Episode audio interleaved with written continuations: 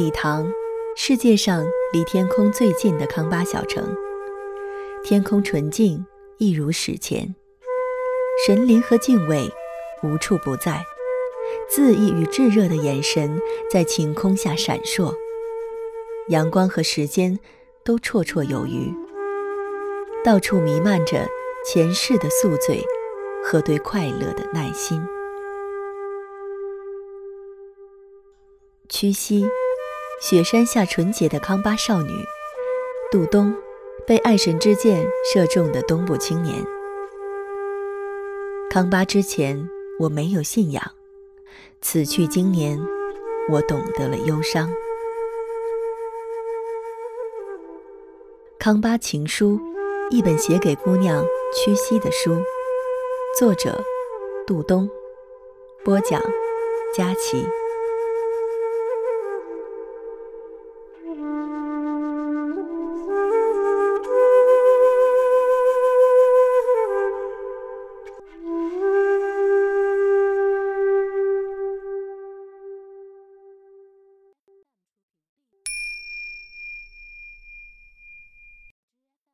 二零一零年八月八日，礼堂晴。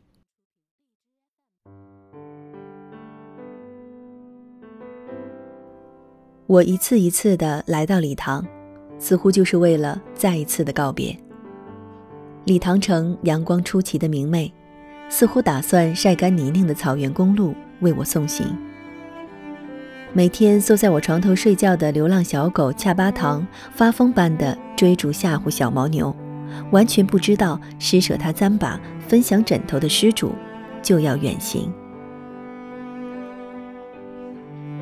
我又一次站在礼堂阳光灿烂的十字街头，各色人等、贝母虫草、八方神佛都在太阳下闪闪发光，喜气洋洋。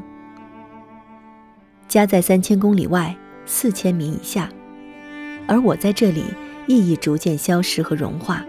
我不知道自己来这里干什么，也不知道回去要做什么，不用去思考今天是哪一天，更不去想我是谁。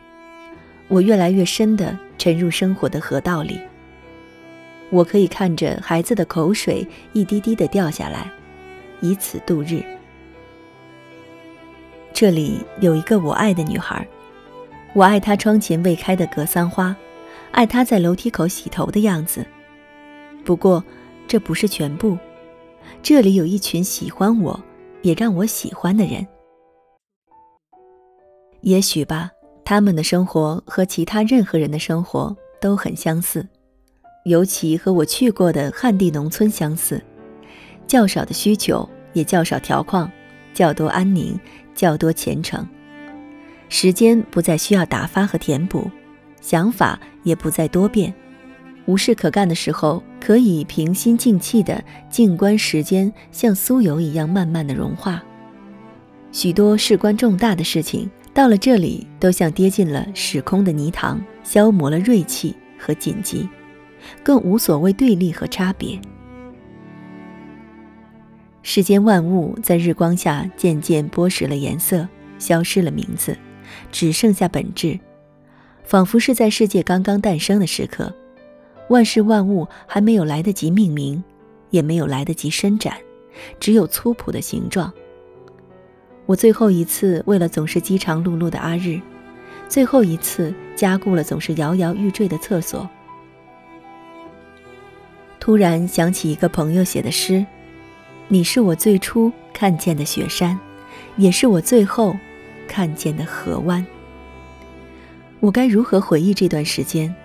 我能否紧紧关上笔记本，把这一切回忆带走？当我再次展开笔记本，这一切的生活又跃然而出，带着久违的笑容和热气。不，我不能，我连姑娘的眼神都带不走，更别提带走生活了。我站在某一条小巷泥泞的路口，泥马石堆在一边，这里我来过吗？还是？从没有走过，我以后会经过吗？还是会遗忘？两个女人背着包袱从我身边经过，好奇地吐出舌头，痴痴地笑着走了。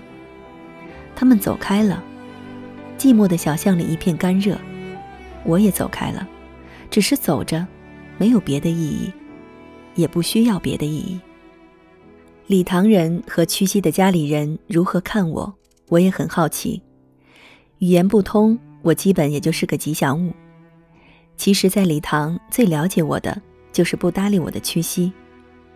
不过，既然大伙都围着火炉坐着，那么我是否存在，也不过是或多或少的一碗酥油茶而已。而且，藏族人觉得冥想的人都颇有智慧，因此我不妨做出冥想状。何况茶自会有人给你不断的蓄满。我的心在酣睡，不知道是不是缺氧的原因。酥油茶把我灌得无思无欲。即便是失望和忧郁，也像冰凉的河水般温柔，失去了激烈的锋芒。愤怒或是悲戚，转眼都变成悠然的冥想和长久的等待。我走上街，看看各色稀奇古怪的东西和喜气洋洋的人，或者坐在空茶碗边继续冥想，或者干脆走到寺庙的大经堂前，和职业冥想者们坐在一块儿。但是我还渴望亲切的笑脸和令人激动的暧昧，需要看到姑娘灵活的眼睛，需要大雨落入草原，需要天地在我的冥想身后不断变化。有山顶的风，有杨树的低语，有变幻的云，有别人的欢笑，有孩子的嬉戏，有脚底的石子。印度人说，世界是梵天的一个梦。梵天的这个梦为何如此亲切，而又如此模糊不清？或者这不过是我自己的一个梦？佛教说境由心生，心外无物；又说心如流水，生灭不住；心如闪电，念念而灭。那么这一切，也许不过是在我的梦中发生，也许是在屈膝的梦中发生。甚至是在阿日的梦中发生吧。梦醒之时就彼此消失，各自去做别的梦。可是这个梦多美啊！我在梦里醒来和沉睡，阿日在替我守门，屈膝在读书和微笑。我从来没有睡得如此安宁过。扎西说过：“你可以自由的来到你爱的姑娘身边，这就是幸福了呀。”是的。即便是梦吧，在屈膝的身边，那些最孤独的日子，也比我不在他身边最快乐的日子要幸福百倍。今天我一直忙着告别，现在日光已经暗淡，我也该回家了。在我手中端着屈膝爱吃的莲藕，三天前我就在小吃店里预定好了。晚餐一如既往的热烈，时时停电。大伙儿就在烛光下互相敬酒，女人们困得睁不开眼，男人引吭高歌。我献哈达给罗桑以及家里的长辈，所有人都在笑。罗桑用哈达打了个金刚结送我，能保平安和顺利。我的话异乎寻常的多，我给家里的女人们敬酒，感谢每一碗酥油茶和每一碗米饭。女人笑着。我也笑，我想，就这样吧，该告别了。可是该死的一息在我耳边说：“难道你真的不想哭吗？”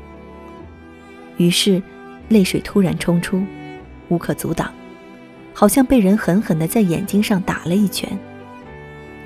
我低头端起碗，泪水狼狈不堪地落入茶碗里，我赶紧用茶碗挡住眼，结果眼泪又洒在碗外。逃无可逃，喉咙被紧紧的堵住了，不敢说话，热茶荡漾在喉头。我找到了，终于找到了他，但是又一无所获。我究竟为何流泪呢？一夕用力拍打我的后背，我胡乱夹起什么拼命的吃。我也大力的拍一夕的背，笑着说明天的路好不好走？我看见泽人侧过身去擦眼泪。阿妈拉姆的高原红上也湿漉漉的。屈膝进来，愣了一愣，摇摇头说：“都不要喝了。”屈膝之前，在热情的给画匠们盛饭，我的碗放在他的面前，则一直空着。就这样吧，我下楼了，一夕跟在我后面，我很想搂着他。我本想对一夕念一首我挺喜欢的诗，但是我醉了，就忘记了。第二天黎明，我背上登山包，悄悄打开门。礼堂曙色未明，和我来时的暮色难分彼此。屈膝，抱着我酒醉后忘拿的外衣，站在门外。